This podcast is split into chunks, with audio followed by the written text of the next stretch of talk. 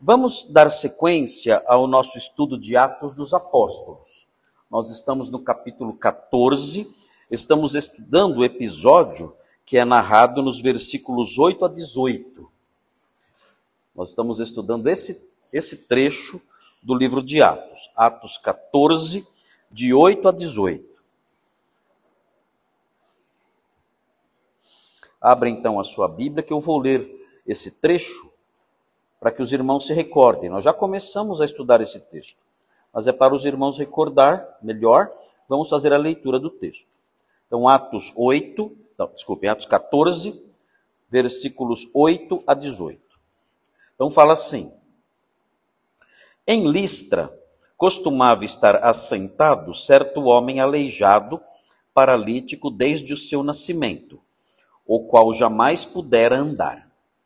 Esse homem ouviu falar Paulo, que, fixando nele os olhos e vendo que possuía fé para ser curado, disse-lhe em alta voz: Apruma-te direito sobre os pés. Ele saltou e andava. Quando as multidões viram o que Paulo fizera, gritaram em língua licaônica, dizendo: Os deuses em forma de homens baixaram até nós. A Barnabé chamavam Júpiter e a Paulo Mercúrio, porque era este o principal portador da palavra. O sacerdote de Júpiter, cujo templo estava em frente da cidade, trazendo para junto das portas touros e grinaldas, queria sacrificar juntamente com as multidões. Porém, ouvindo isto, os apóstolos Barnabé e Paulo, rasgando as suas vestes, saltaram para o meio da multidão, clamando: Senhores, por que fazeis isto? Nós também somos homens como vós, sujeitos aos mesmos sentimentos, e vos anunciamos o Evangelho para que destas coisas vãs vos convertais ao Deus vivo, que fez o céu, a terra, o mar e tudo que há neles, o qual nas gerações passadas permitiu que todos os povos andassem nos seus próprios caminhos. Contudo, não se deixou ficar sem testemunho de si mesmo, fazendo bem, dando-vos do céu chuvas e estações frutíferas, enchendo o vosso coração de fartura e de alegria. Dizendo isto, foi ainda com dificuldade que impediram as multidões de lhes oferecerem sacrifícios. Então, esse é o texto, e eu fiz na semana passada, eu apresentei para os irmãos o esboço que está sendo exibido aí. Um, nós, nós apontamos essas proposições aqui. A graça de Deus é manifesta de forma poderosa. Vimos essa primeira parte nos versículos 8 a 10. E nós já estudamos os versículos 8 a 10, sob esse título: A graça de Deus é manifesta de forma poderosa estudamos os versículos 8, 9 e 10, mas não deu tempo de entrarmos no item 2. Não conseguimos entrar no item 2. O item 2 nós vamos estudar hoje. A graça de Deus é mal interpretada pelos incrédulos. Então acontece um episódio interessante aqui nos versículos 11 a 13. Episódio curioso acontece, uma agitação muito grande, porque os incrédulos interpretaram mal a ação de Deus naquele episódio de cura do paralítico. Foi uma, uma cura extraordinária. Nós aprendemos, nós vimos na semana passada, que aquele homem ele tinha uma má formação nos pés.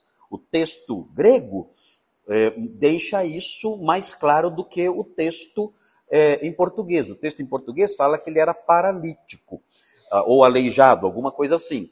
Mas o texto, a, a expressão usada pelo escritor bíblico é que ele tinha uma fraqueza, ele tinha uma debilidade nos pés. Talvez uma má formação nos pés, de modo que ele não podia firmar, não podia firmar os pés por causa talvez da má formação. E o texto bíblico fala que isso vinha com ele desde o ventre. O texto em português fala é, desde que ele tinha nascido, mas o texto grego ele vai além disso, dizendo que, na verdade, foi uma má formação já no útero. Ele nasceu com aquele problema, aquela, aquela deformidade nos pés que impedia que ele andasse. Ele nunca andou, nunca pôde andar. Era algo que vinha já do ventre da mãe dele. Então, sendo Listra uma cidade pequena, uh, ele era muito conhecido, porque as pessoas que tinham problemas assim naqueles dias não tinham outra opção senão mendigar. Então ficavam na rua pedindo esmolas. Ele, desde, desde pequeno, já nasceu com aquele problema, desde pequeno, certamente ali, mendigava. E todos o conheciam e sabiam do problema. Era um problema que era visível. Ele não tinha dores apenas, não era isso. Era um problema visível. Qualquer pessoa, não precisava ser médico para perceber que ele tinha deformidades terríveis nos pés e que era impossível que ele andasse. Todo mundo sabia disso, todo mundo via isso, todo mundo conhecia aquele homem. Mas o apóstolo Paulo curou. Ele se levantou, o texto fala que ele deu um salto, ele se lançou para cima e começou a andar normalmente. Foi um milagre inequívoco. Ninguém poderia falar, não, isso aí é algum truque. Não tinha como acontecer isso. Foi um milagre completo, absoluto. Não ficou algum defeitinho lá, não. Ele curou plenamente aquele homem. Então foi algo extraordinário. E por isso, então, os incrédulos, vendo aquilo, perceberam que estavam diante de algo sobrenatural. Não, não tinha outra explicação para isso. Não havia como explicar aquele episódio. Só um evento sobrenatural explica isso que aconteceu. E estavam certos nisso. Eles estavam corretos em, em atribuir aquele grande portento a uma ação fora do normal, a uma ação divina. Mas a boa interpretação deles foi só até aí.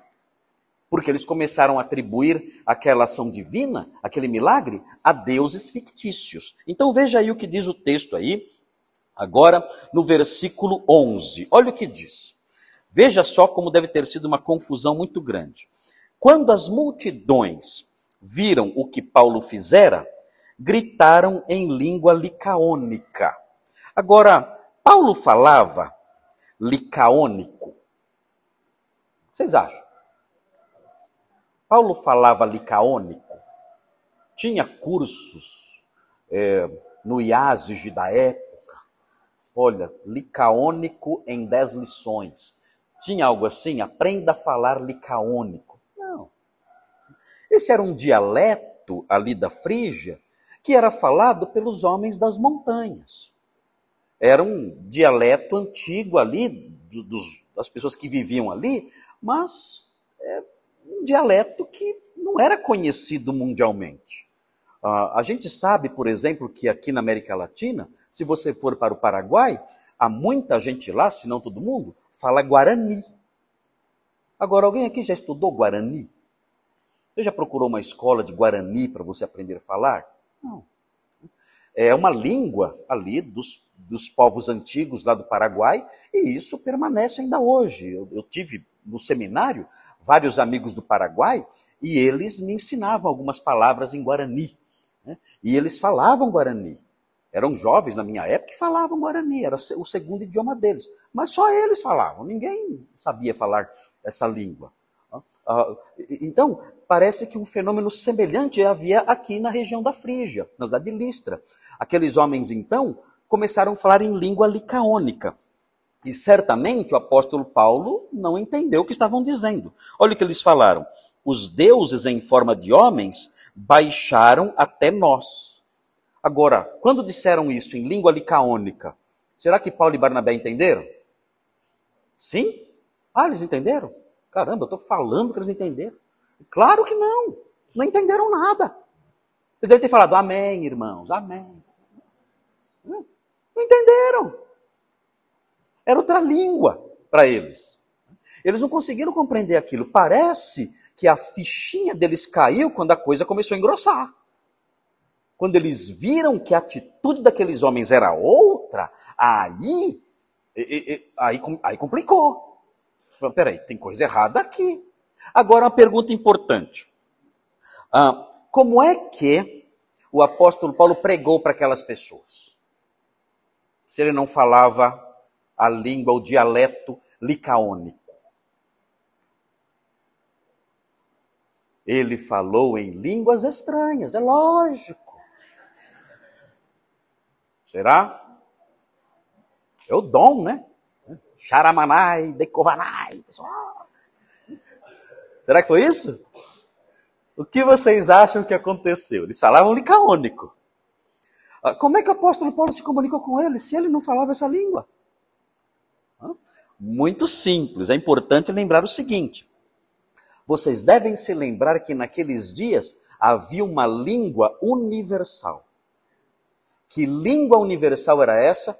Que todo mundo falava, até as pessoas simples, como Pedro, que era pescador, João, que era pescador, todo mundo falava essa língua, era normal, era, era uma língua comum. Era uma língua espalhada pelo mundo todo, inclusive por essas regiões aí mais distantes. Que língua era essa que todo mundo falava?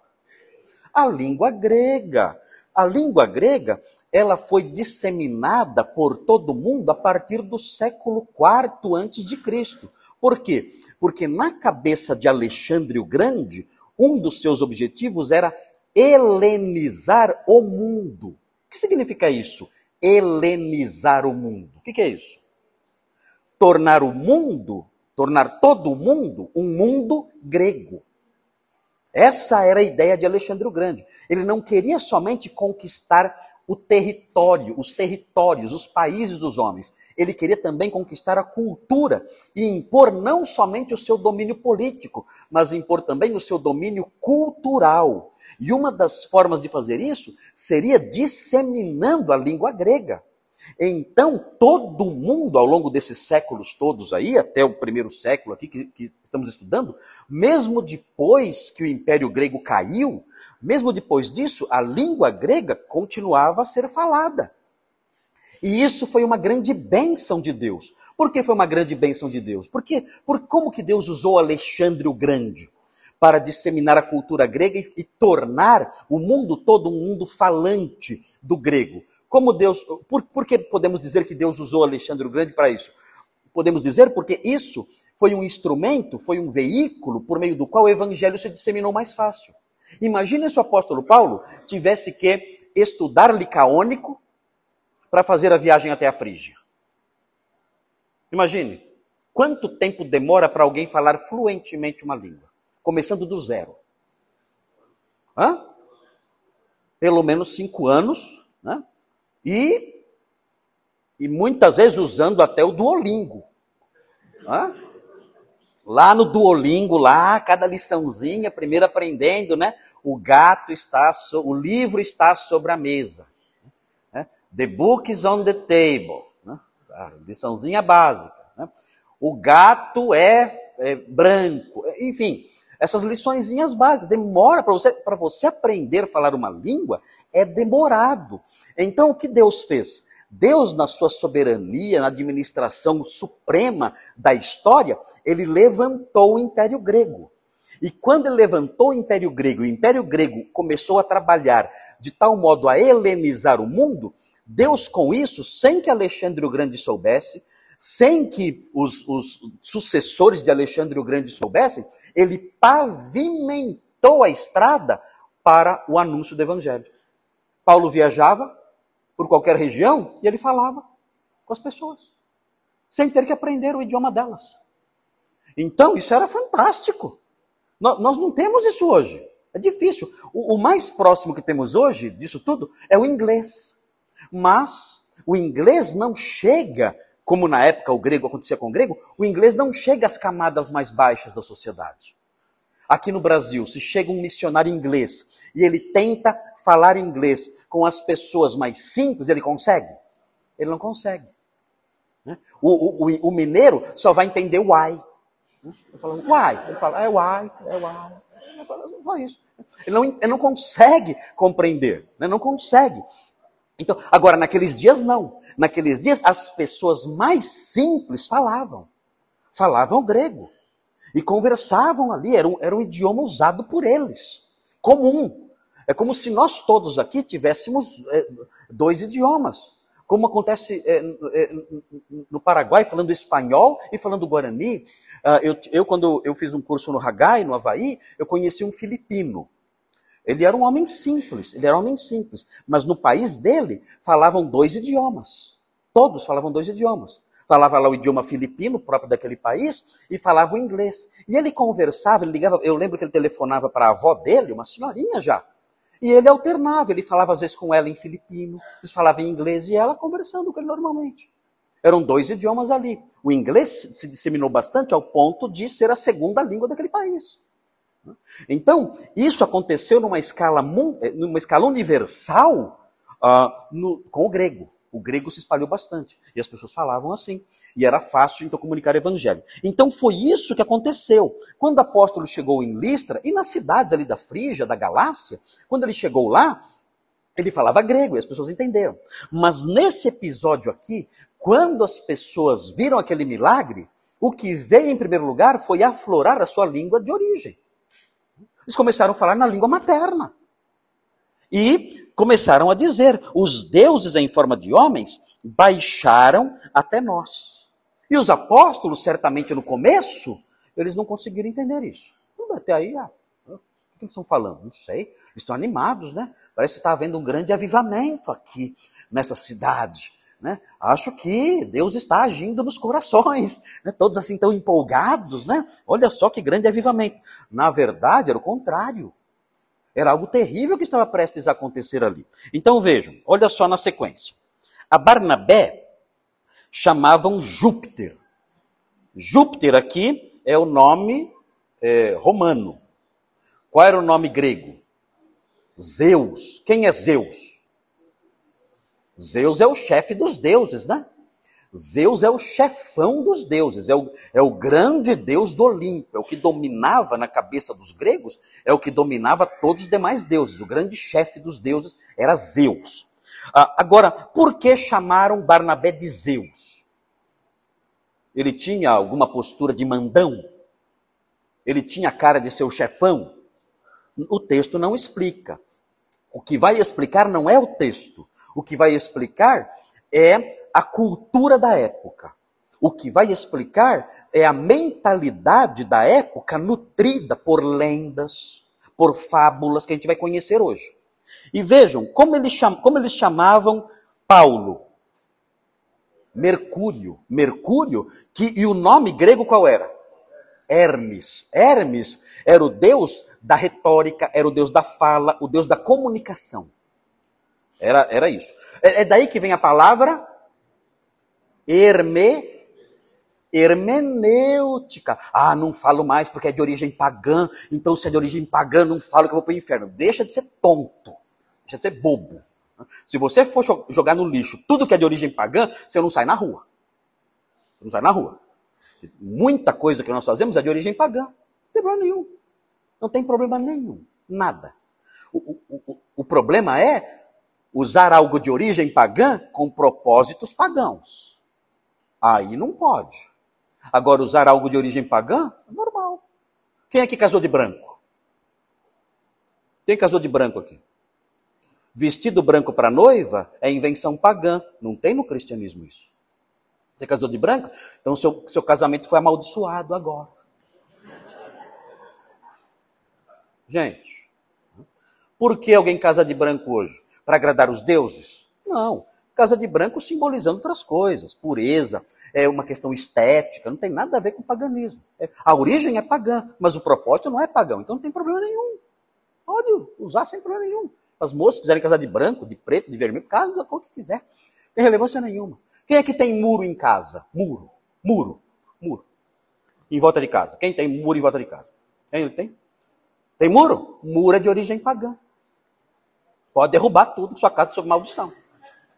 Sua casa está debaixo de maldição, porque mura de origem pagã. Mura de origem pagã? Mura de origem pagã. Por que mura de origem pagã? Porque naqueles dias do paganismo pré-cristão e até depois, havia o conceito dos deuses lares.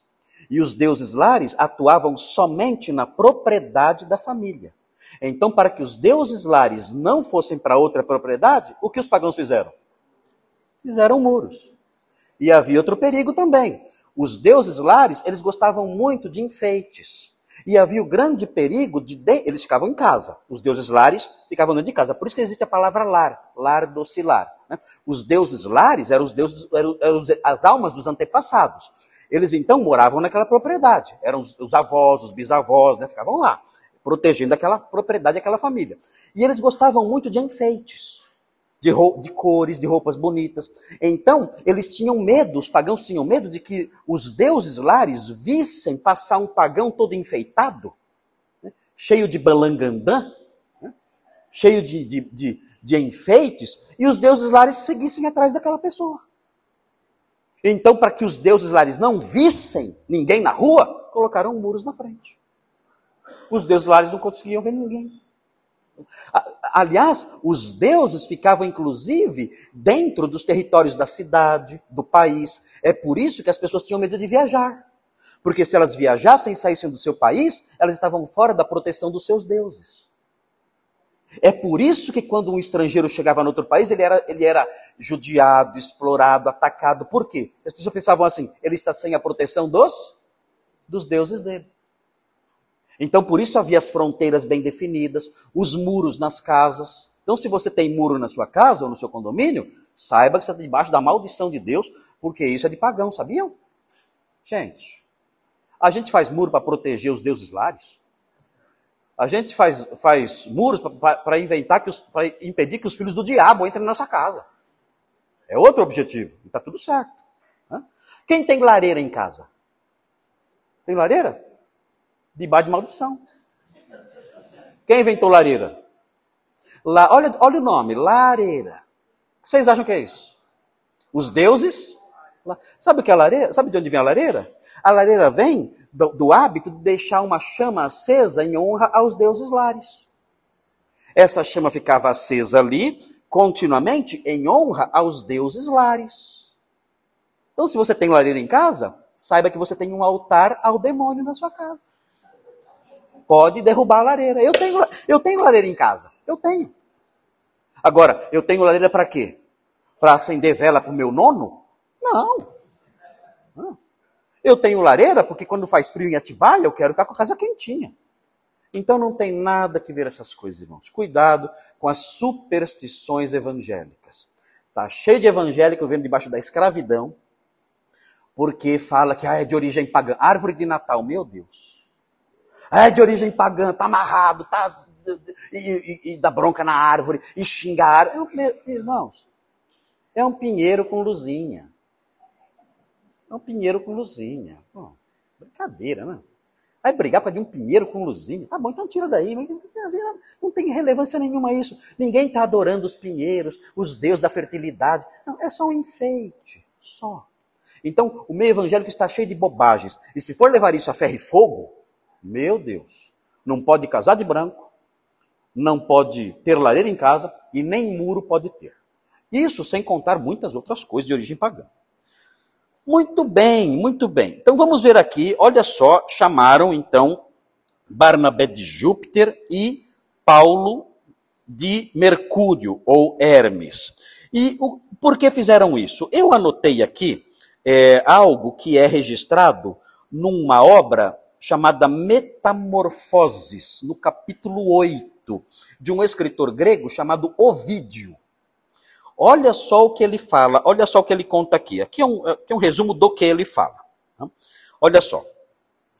Nessas, nessa, nessa obra de Ovídio é dito que buscando hospitalidade, buscando hospitalidade, os deuses, esses dois deuses aí, Júpiter e Hermes, eles foram rejeitados por todos quando eles desceram em forma humana no passado naquela região. Olha só, havia uma lenda que dizia que no passado, naquela região da Frígia, os deuses, é, Hermes, deuses é, Júpiter e Mercúrio, tinham descido naquela região há muito tempo atrás. E o que aconteceu? Eles buscaram entre os moradores hospitalidade. Era a lenda que havia naquela região. Havia uma lenda naquela região, essas regiões são marcadas por isso, né? O Brasil tem muitas lendas, não tem? Tem muitas, eu tenho uma, eu tenho primas, tinha, elas já morreram. Eu tinha primas no, no interior de Minas que elas juravam de pé junto que elas tinham visto assombração. Elas juravam de pé. A minha nona, ela viu Saci Pererê. Mas ela falava, eu vi, eu vi o Saci Pererê me bateu. Ela falou, bateu na minha boca. Eu falei, nossa, nona, eu vou bater também. Eu só continuar falando bobagem assim. Mas ela falava, eu vi, eu vi, e ele bateu na minha boca. Eu falei, nossa, meu Saci Pererê é safado mesmo. Né? E ela cria. Gente, não tinha nada na terra que tirasse da cabeça dela. Então são lendas populares. E havia essa lenda naquela região.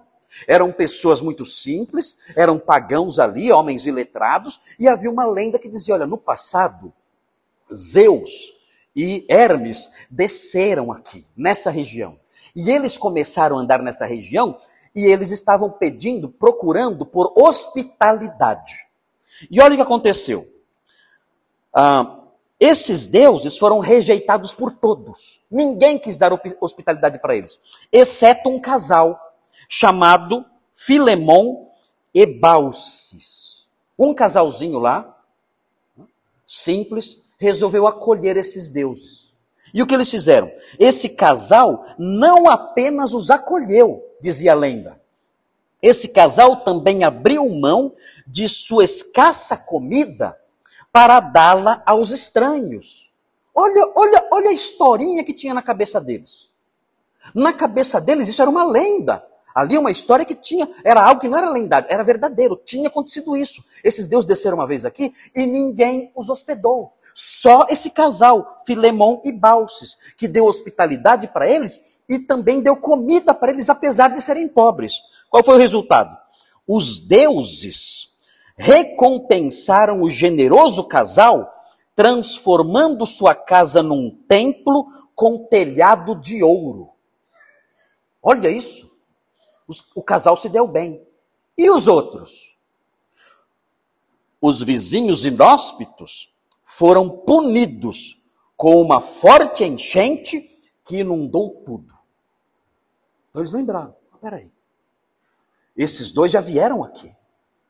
E quando eles vieram aqui, aquele casalzinho foi hospitaleiro e deu comida para eles, foi generoso e deu alimento para eles, deu acolhida, deu hospedagem, e como resultado eles ganharam um templo para eles com um telhado de ouro. E quem rejeitou ganhou o quê? Uma enchente. Uma grande inundação que acabou com tudo. Quando então, olha só o que aconteceu. Quando então o apóstolo Paulo chegou, junto com Barnabé ali, chegaram os dois ali, e fizeram aquele milagre, imediatamente na cabeça deles disseram: a história está se repetindo. Eu já, já sei quem são eles dois. Eles já vieram aqui. Por isso chamaram, por isso chamaram Barnabé de Júpiter, não tinha outro. Era essa a única alternativa. Não é que Barnabé parecia ser o chefe. Não é. É que não tinha outra alternativa. Só podem ser esses dois. Eles voltaram. Só que desta vez, não vai ser como foi antes. Desta vez, todo mundo vai ganhar telhadinho de ouro. Todo mundo. Enchente não. Inundação nem pensar. Nós vamos, desta vez, nós vamos honrar esses deuses de tal forma que a nossa cidade, meu Deus, vai ser a Eldorado. Porque o que nós vamos fazer, se aquele casalzinho, Filemão e Abalsos, dando um pratinho de comida, ganhar um telhado de ouro, nós vamos dar um boi inteiro. Nós vamos dar um boi inteiro. Se dando lá um pedacinho de carne moída, ganharam tudo isso, nós vamos dar o churrasco completo. É o boi na brasa. É o boi na brasa. E tiveram esse pensamento. Então, olha o que acontece no versículo 13. Olha só com esse. Agora nós entendemos melhor. Agora nós entendemos toda essa, essa agitação. Agora nós entendemos toda essa confusão.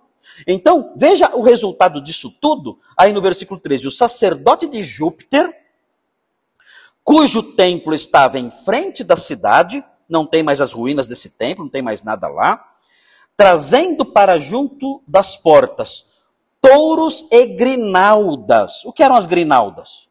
Coroas de flores. Eles pegaram os touros, não foi um, um touro só, pegaram vários touros e enfeitaram os touros. Eles queriam muito agradar eh, eh, Zeus e Hermes.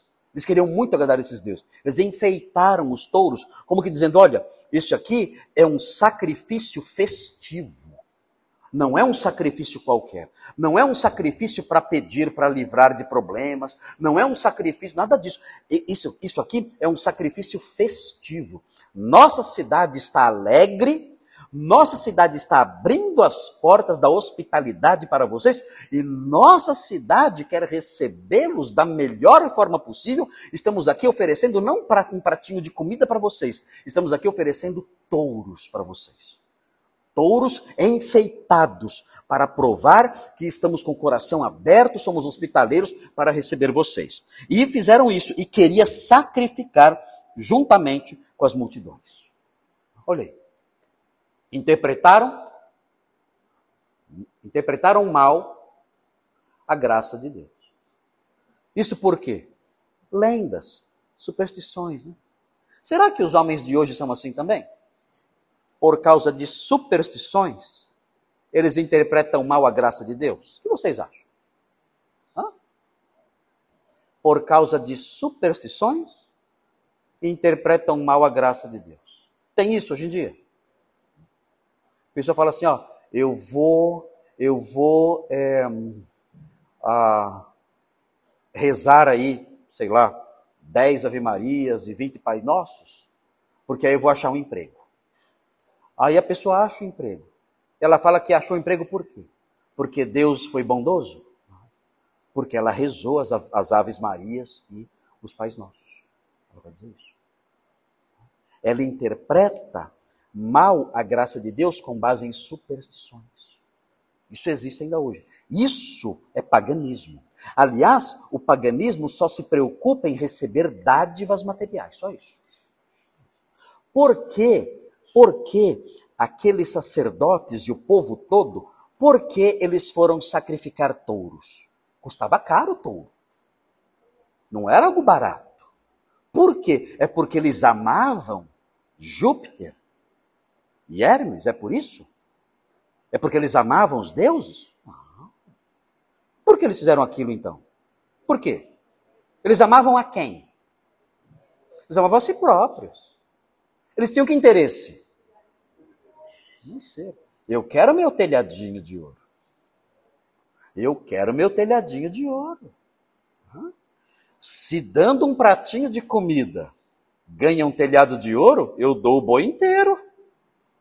Eu não ganho um telhado só. Eu vou ganhar a casa inteira de ouro.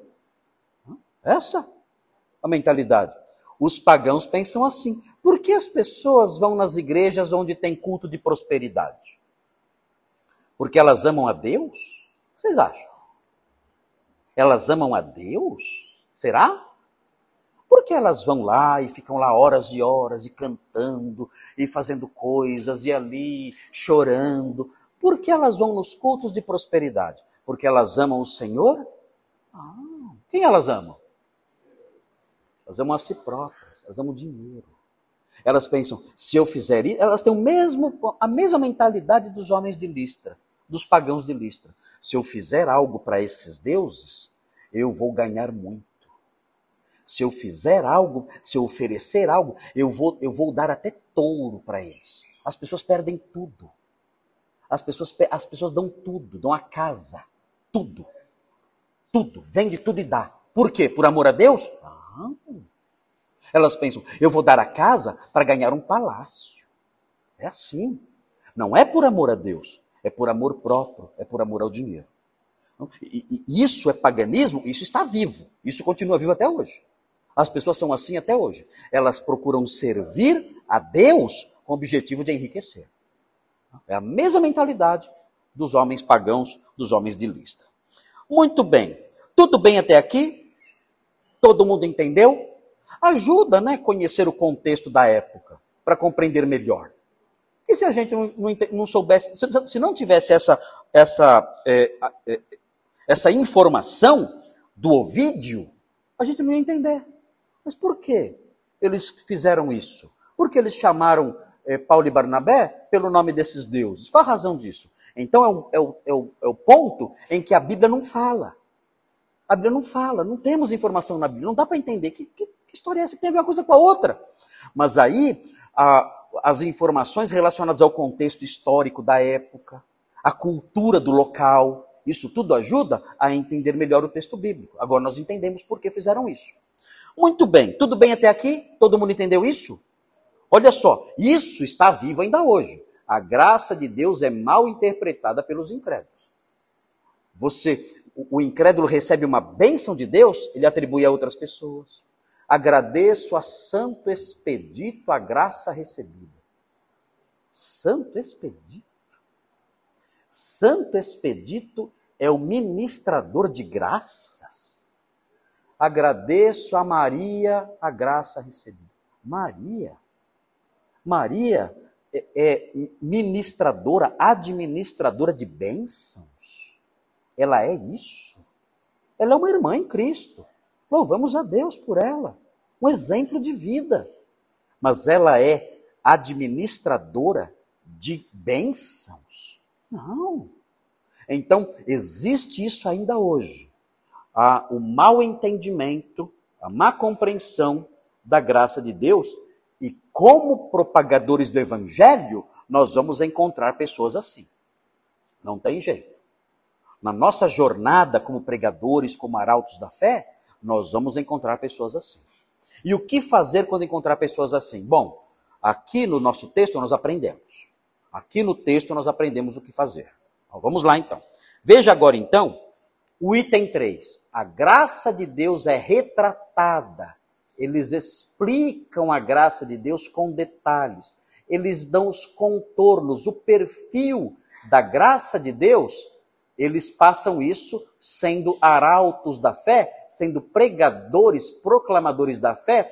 Eles retratam, eles explicam direitinho o que é a graça de Deus, como é a graça de Deus. Então, eles vão agora falar de lições básicas de lições ensinadas para criancinhas, eles vão dizer agora. Então veja aí, vamos olhar então o texto, olha aí, a graça de Deus é retratada pelos arautos da fé. Aí diz: Porém, ouvindo isto, os apóstolos Barnabé e Paulo, rasgando as suas vestes, saltaram para o meio da multidão clamando. Ok, quem sabe por que eles rasgaram as vestes? era um sinal de indignação. Era comum naquela época isso. Era um sinal de indignação. Se esse sinal existisse ainda hoje, eu não ia ter uma camisa no meu guarda-roupa. Se, existisse hoje esse, esse, esse costume, olha, eu ia ter que andar sem camisa o tempo todo, eu ia ter uma, todas, todas rasgadas. Porque é, isso aqui é um sinal de indignação, mas aqui é um sinal de indignação. Note bem, rasgar as vestes, você podia fazer isso também como sinal de luto. Então você descobre, você recebe a notícia de que alguém morreu. A tristeza é grande. O que você faz então? Você rasga as vestes. Aquilo é, é, um, é, como, é como se fosse um símbolo do, do, do estado do seu coração. Você rasga as vestes como sinal de tristeza, de angústia muito grande. Mas aqui o objetivo é outro. E rasgar as vestes abrange isso também. É indignação, no caso, indignação por causa de blasfêmia. Eles estão indignados por causa da blasfêmia. Estão chamando eles dois de entes divinos. E eles ficaram indignados com isso. E quiseram demonstrar essa indignação. Eles não quiseram ser obscuros nisso, não. Eles mostraram a indignação rasgando as vestes. Você se lembra de mais alguém no Novo Testamento que rasgou as vestes, indignado por causa de uma blasfêmia? Hã? Lembram quem? Quem? Caifás. Caifás, quando Jesus disse que ele era o filho do homem, mencionado em Daniel, o que ele fez? Ele, ele disse, blasfemou! E rasgou as vestes. É, era um sinal de indignação, inclusive com a blasfêmia. É o que acontece aqui. Os apóstolos, eles rasgam as vestes indignados com a blasfêmia. E olha o que eles falam então, versículo 15. Eles falam assim: Senhores, por que fazeis isto? Que pergunta é esta? Por que fazeis isto? Essa é uma pergunta?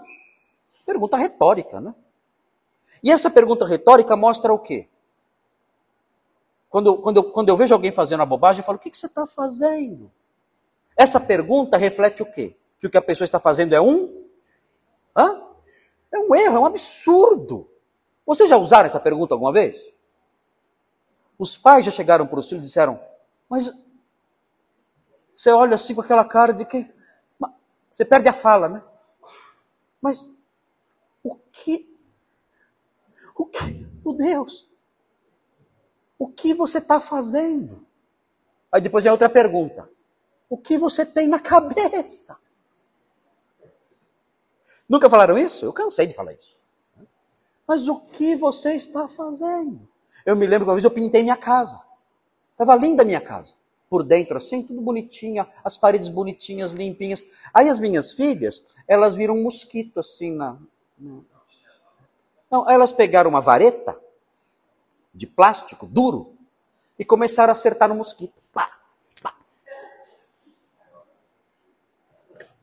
Quando eu cheguei, eu olhei e falei: O que vocês estão fazendo? Ah, papai, já matei. Meu Deus.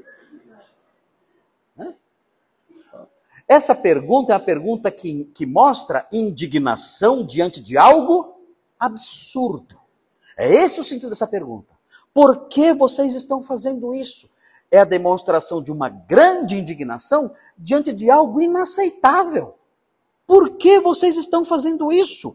E aí, note bem, o que, é, o que é interessante agora é que agora começa um sermãozinho. E esse sermãozinho é o primeiro sermão registrado em Lucas que é dirigido a uma, a uma audiência integrada somente por pagãos. É, é, é, a primeira, é o primeiro sermão registrado em Lucas que mostra isso. É, é, falado somente para pagãos. É claro que Paulo já tinha pregado antes. Ele tinha anunciado Jesus? Tinha. O texto fala que eles estavam falando, pregando quando o paralítico é, prestou atenção e foi curado. Então, eles já, já estavam falando de Jesus. Os, os sermões de Paulo já tinham sido denunciados aqui. Mas agora ele faz um sermãozinho especial para pagãos. Ele faz um sermãozinho especial para quem não sabia absolutamente nada sobre Deus. Já tinha apresentado Jesus, que é o principal, já tinha anunciado a fé em Jesus, que é o principal. Nós temos sinais de que houve conversões, mas agora esse sermãozinho aqui é para quem não sabe nada. Nada. Vocês conhecem pessoas assim? Gente que não sabe nada. Nada. Você tem que começar do zero. Que começar a explicar, olha, Deus é de, ó, é, ó, vamos, vamos começar lá do começo. Deus existe. Ah, é? É, Deus é, é assim. É do zero. E esse, esse sermãozinho aqui tem os elementos, tem as lições mais básicas da nossa fé. É, é sermão para criança. É sermão para quem não sabe absolutamente nada. E tem muita gente assim, viu? Tem muita gente que não sabe nada, que tem que ser explicado tudo do comecinho, a base de tudo. Então note, olha só como começa. Olha, gente, é a coisa mais óbvia da terra que ele vai falar agora aqui. Olha só, olha só. Ele fala assim: "Nós também somos homens como vós". Nossa, que profundo. Gente, isso aqui é óbvio. Eles tinham que explicar para aqueles homens o o óbvio. Fala, mas peraí, mas tem que falar isso? Eles tiveram que falar isso? Que eles eram homens como qualquer outro? Tiveram que falar isso. É impressionante, o que mais, o, o que assusta muito na Bíblia é como os incrédulos têm, têm os olhos fechados para as coisas mais lógicas que há. É de assustar isso. Os, os profetas se assustavam com isso. Meu Deus, mas vocês não percebem isso? Vocês não notam algo tão óbvio? Quer ver? Dá uma olhadinha em Isaías 44. Olha só que coisa, que coisa chocante isso. Isaías 44. Dá uma olhadinha lá. Isaías 44, 14. Olha só isso aqui. Fala para mim se não é caso de hospício. Isaías 44, 14. Olha se não é caso de internação. caso de internação isso aqui. É caso de maluco. Olha só. 44, 14. Olha o que os profetas tinham que ensinar. Olha só. Um homem, olha só o que os profetas tinham que dizer. Coisas óbvias. Um homem corta para si cedros. Toma um cipreste ou um carvalho, fazendo escolha entre as árvores do bosque. Planta um pinheiro e a chuva o faz crescer. Tais árvores servem ao homem para queimar. Com parte de sua madeira se aquenta e cose o pão. E também faz um Deus. E se prostra diante dele. Esculpe uma imagem e se ajoelha diante dela. Da mesma madeira que ele queimou para fazer pão da mesma madeira que ele queimou para se aquentar. Ele faz um Deus. E veja a sequência: metade queima no fogo, e com ela cose a carne para comer, assa e farta-se.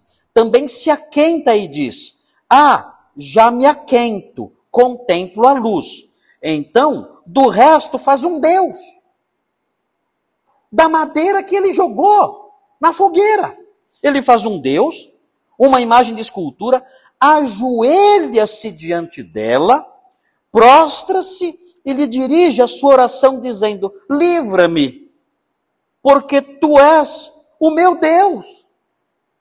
Ele acabou de jogar uma parte no fogo para fazer, para esquentar a carne na panela.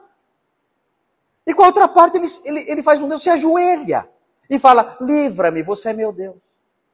Tem gente que faz isso com gesso gesso. Com uma parte engessa o braço quebrado. Com a outra parte, faz um Deus e se ajoelha. E diz: livra-me. E chama de mãe. Veja a sequência. Nada sabem. O que significa isso? Estão totalmente ignorantes. É uma, é uma ignorância que não dá para medir. Nada sabem, nem entende, porque se lhes grudaram os olhos, para que não vejam, e o seu coração já não pode entender. Eles são cegos e loucos. Vejam, nenhum deles cai em si. Já não há conhecimento, nem compreensão para dizer: metade queimei e cozi pão para, sobre as suas brasas, assei sobre elas carne e a comi. E faria eu do resto uma abominação? Ajoelhar-me-ia eu diante de um pedaço de, de árvore? O óbvio seria dizer o quê? Não! Absurdo isso! E vejam, versículo 20: Tal homem se apacenta de cinzas. Ou seja, ele não satisfaz seu coração, ele come poeira. O seu coração enganado o iludiu, de maneira que não pode livrar a sua alma, nem dizer, não é mentira aquilo em que confio. Ele não consegue entender a coisa mais óbvia da terra. Isso aí é pau. Não consegue. Isso aí é pau. Isso aí é gesso. Isso aí é pedra não entra na cabeça dele. Entende? O apóstolo Paulo e Barnabé tiveram que dizer àqueles homens: nós somos pessoas comuns. Quero dizer o óbvio para eles. Quando, quando Jonas eh, se irritou contra Deus, porque Deus havia livrado a cidade de Nínive, Deus falou assim: Você acha que eu não ia ter compaixão dessa cidade? Os homens dessa cidade não sabem distinguir entre a mão direita e a esquerda. Nínive era o grande império do mundo. Nínive era a capital do império mundial. E ele fala: os homens dessa cidade não sabem distinguir entre a mão direita e a esquerda. Eles não sabem nada. Gente, a condição espiritual das pessoas torna as pessoas cegas. Você tem que explicar o óbvio para elas. Então, nós estamos estudando o livro de Atos, e, e, o livro de Atos está fazendo a gente se deparar com realidades que podem nos assustar. Mas vocês acham que isso aqui mudou? Não mudou, não. Não mudou, não. Ao longo da sua vida cristã, lidando com os incrédulos, você vai encontrar pessoas que você vai ter que explicar para elas as maiores obviedades. Você vai ter que sentar e explicar: ó, isso aqui é errado, isso aqui não faz sentido, isso aqui é bobagem. Você não consegue entender quão tolo é isso. Eu me lembro, eu conversei com uma pessoa bastante devota dessas, dessas é, superstições do romanismo, e ela, o que aconteceu? É, houve um acidente e uma pessoa tinha uma pulseirinha com é, o, o, o, ícone de uma santa, aqui na, na, no braço direito. Ela tinha um, uma pulseirinha lá. E, e, tinha lá na pulseirinha esse, esse símbolozinho de uma santa. O que aconteceu? Houve um acidente. E a pessoa morreu. A pessoa morreu. Ela foi é, é, levou um grande golpe, né? E o seu corpo ficou bastante debilitado, muito destroçado o corpo da pessoa. Quando essas pessoas romanistas viram o corpo, disseram: Olha só, o lado da pulseirinha não aconteceu nada.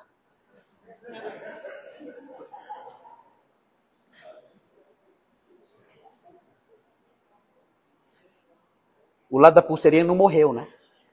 Só morreu o outro lado. Só o lado esquerdo morreu lá da pulseirinha. Gente, existe uma frase mais estúpida do que essa? Existe um pensamento mais tolo e absurdo do que esse? Que a santa defendeu só o lado direito da pessoa. O outro não deu, estava sem pulseirinha, então. Gente, é, é loucura. É coisa de maluco. Mas as pessoas são assim. Qual é a razão disso? Os, os, os, profetas explicam: olha, essas pessoas, por causa do pecado, elas, os olhos delas se fecharam, elas não conseguem entender. Então, nós temos que ser muito pacientes, temos que ser muito longânimos, temos que explicar as coisas básicas para elas, como os apóstolos estão fazendo aqui. Olha, nós somos homens como vocês. E agora eles vão continuar no seu sermãozinho, li, ensinando lições elementares, lições que a gente ensina para os nossos bebês. Eles vão ensinar para aqueles homens. Veja aí na sequência então. Olha aí o que diz. Veja aí. Eles falam assim: Nós somos homens como vós e vos anunciamos o evangelho. O evangelho, vocês sabem qual é o conteúdo. Todos pecaram, estão separados da glória de Deus é necessário crer em Jesus Cristo para ser salvo, liberto dos pecados e obter a justificação e a vida eterna. Esse é o evangelho, é o que eles pregavam. E aí continua: para que destas coisas vãs vos convertais ao Deus vivo. O que significa a expressão coisas vãs? O que é isso? Hã? Sim, a idolatria é uma coisa vã. Mas o que significa a palavra vã? Hã? Inútil. O que mais? Vazio. O que mais? Hã? Algo que não produz nada. Algo que não serve para nada. Essas são as coisas vãs. Pergunta: os homens de hoje, eles buscam coisas vãs? Eles acreditam em coisas vãs? Sim ou não? Sim. Dá um exemplo de coisas vãs que os homens acreditam hoje. Dá um exemplo. Hã? A sua irmã. Ela recebeu dente de ouro. De graça. Ah. Caiu? Podia vender, né? Pelo menos. Agora, para que serve isso? Qual a utilidade disso? É uma coisa vã, a bobagem, algo inútil. Ah. Nossa, você pegou pesado com a irmã. Né? Pegou pesado com a irmã. É, mas é. Ela cria, ela cria numa superstição inútil, vazia, tola, sem sentido nenhum. Né? E você pegou pesado lá com ela. É. Mas às vezes precisa, né? Mas não vai falar isso para todo mundo, hein, gente? Ó, o diabo te pegou. Não. Você pode falar, mas tem processo antes de dizer, antes de dizer isso. Você pode chegar no ponto e falar: o diabo te enganou. Mas antes, né, no caso o Márcio estava com a irmã dele e tem intimidade. Mas você não pode chegar para alguém e falar assim: o diabo é, é, o teu pai. Você não, você não pode fazer isso. Tem toda uma trajetória para chegar nisso. Né, pra, e nem sempre precisa chegar nisso. Às vezes tem que chegar. Eu já cheguei nisso. Eu já evangelizei pessoas e chegou num ponto que eu falei: vocês querem saber? Você é um servo do diabo. Você é isso. Você é um servo do diabo e você vai continuar servindo para sempre. É, é, se você não mudar para, e crer no Evangelho, é assim que vai ser. Você vai servi-lo para sempre e vai para o lugar preparado para ele, passar a eternidade com ele. É isso. Porque você é isso. Você é um servo do diabo. E é isso. Ah, você não pode. Posso falar? Estou falando. Minhas últimas palavras, se eu morrer agora, serão essas. Você é do diabo. E vou dormir muito bem à noite. É isso. Agora, para chegar nesse ponto, né, é porque já houve toda uma trajetória e você viu que realmente aquela pessoa é um blasfemo, é alguém que zomba da verdade, é alguém que atrapalha o evangelho e precisa levar essa bronca. Nós, nós aprendemos já isso em Atos. Quando nós vimos lá Elimas se opondo a Paulo. Paulo chegou num ponto e falou: Filho do diabo, você vai ficar cego. Então já vimos que há momentos em que é necessário fazer isso, mas não no começo. Então, agora, nós vemos, voltando aqui, nós vemos várias futilidades hoje em dia, não vemos? Alguém falou sobre benzer. Tem gente que vai para benzer. Isso é uma coisa fútil, tola, inútil. Não serve para nada isso. Tem gente que participa sete, dos sete dias de corrente, né? Corrente? de quebra de. Né? Não tem. Sete dias para quebrar maldição. Se você faltar um, meu Deus. Se faltar um, você não quebrou direito. Aí azarou tudo. Aí você tem que ficar 70. Né? Ah, aí vai. Gente, o que, que é isso? Coisas tolas, vazias, bobas, não servem para nada. É para nada. Olha, tá vendo o que ele falou? E ele, e, e, e ele já foi dessas igrejas, você não foi? Quanto tempo você foi dessa igreja? Quanto? Ó, 16 anos. Olha, imagina quantas correntes esse homem já não. É. E olha o que ele falou. Ele falou: para não quebrar corrente, você chega na igreja, a igreja está fechada, você põe a mão na porta. E participa lá, faz uma reza lá, sei lá o que faz lá, né? põe a mão lá e vai embora. Para você não quebrar corrente. Coisas inúteis, coisas vãs, não presta para nada. Agora, pensa em filosofias. Há filosofias assim? Há filosofias assim. Há filosofias que não prestam para nada, não servem para nada. Então, aqui, o apóstolo Paulo, que era o portador da palavra, ele, enfatizava, ele enfatizou isso: olha, isso que vocês creem, essa religião de vocês, é algo inútil. Isso não presta para nada. Isso não tem valor nenhum. Isso nós podemos falar no começo ou não podemos? Podemos. O apóstolo Paulo aqui não foi agressivo, mas ele, ele sem agressividade e com polidez, ele disse: Olha, isso que vocês estão fazendo é algo vão, é algo inútil, é o que não tem valor, é o que não frutifica em nada, não produz nada, não serve para nada. Então, isso nós podemos fazer. Você pode chegar para as pessoas que você conhece e que são alvos do seu evangelismo, você pode fazer isso, dizer, olha, deixa eu te explicar, o evangelho que eu prego para você, o evangelho que eu anuncio para você, é um evangelho que envolve você abandonar essas coisas, porque essas coisas, à luz do evangelho que eu prego, são coisas que não têm utilidade nenhuma. Ah, mas você não pode falar isso. Olha, eu não estou atacando, a, a, atacando você, eu, eu não estou sendo desrespeitoso, eu estou descrevendo realidades para você, porque eu quero ver você livre disso. Essas coisas que você acredita e faz, elas não têm utilidade nenhuma, são coisas vazias, tolas, são vãs. Isso aí não vai alimentar a sua alma, isso não vai livrar você, isso não vai tornar você uma pessoa melhor, isso não vai fazer com que você caia no agrado de Deus. Isso não serve para nada. Tem que dizer isso para a pessoa. Com branda docilidade, dizer isso. Essas coisas não servem para nada. Você pode usar uma ilustração. Uma ilustração que eu uso é a seguinte: olha, isso aí, isso aí que você faz, é como uma fruta de cera. Vocês já viram frutas de cera? Elas são bonitas? Não são bonitas? São bonitas. Né? Elas enfeitam até, né? Você põe lá e tal, tudo bonitinho, né? Parece tão perfeito, não parece? Elas parecem perfeitas e bonitas. Agora, para que elas servem? Vai comer. Eu já quase caí numa dessa. Tem umas peras que é perfeito, né? Você pega lá, não, é de cera.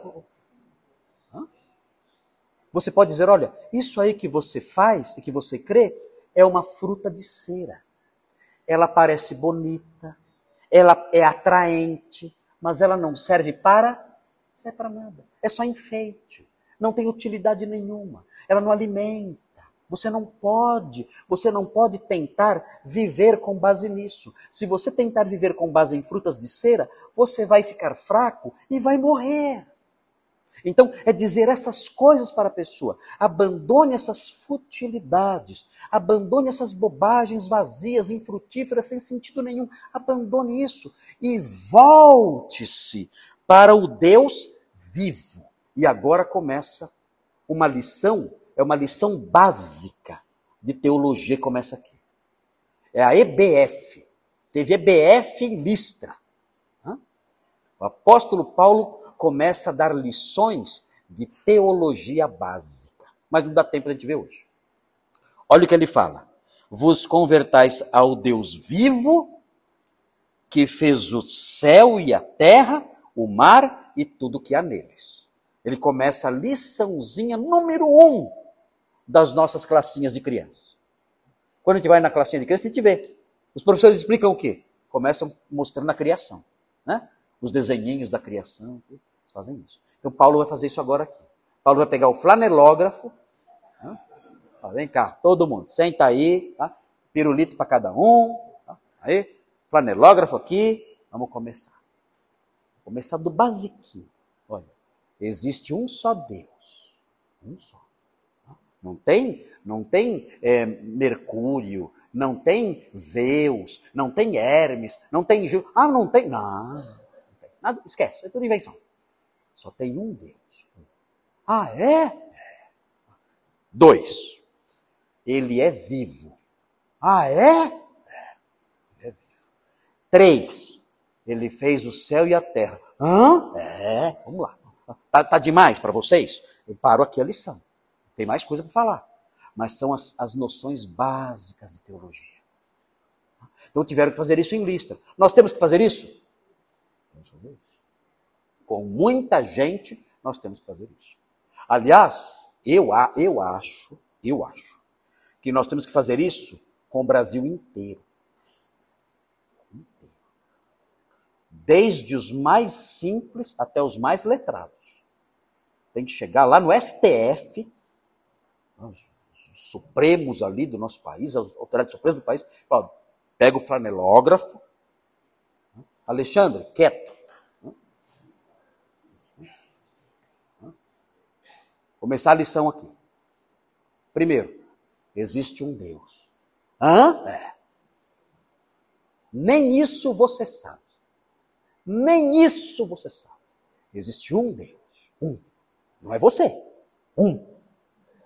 Existe um Deus. Nós somos homens. Somos homens sujeitos aos sentimentos humanos normais. Ninguém é divino.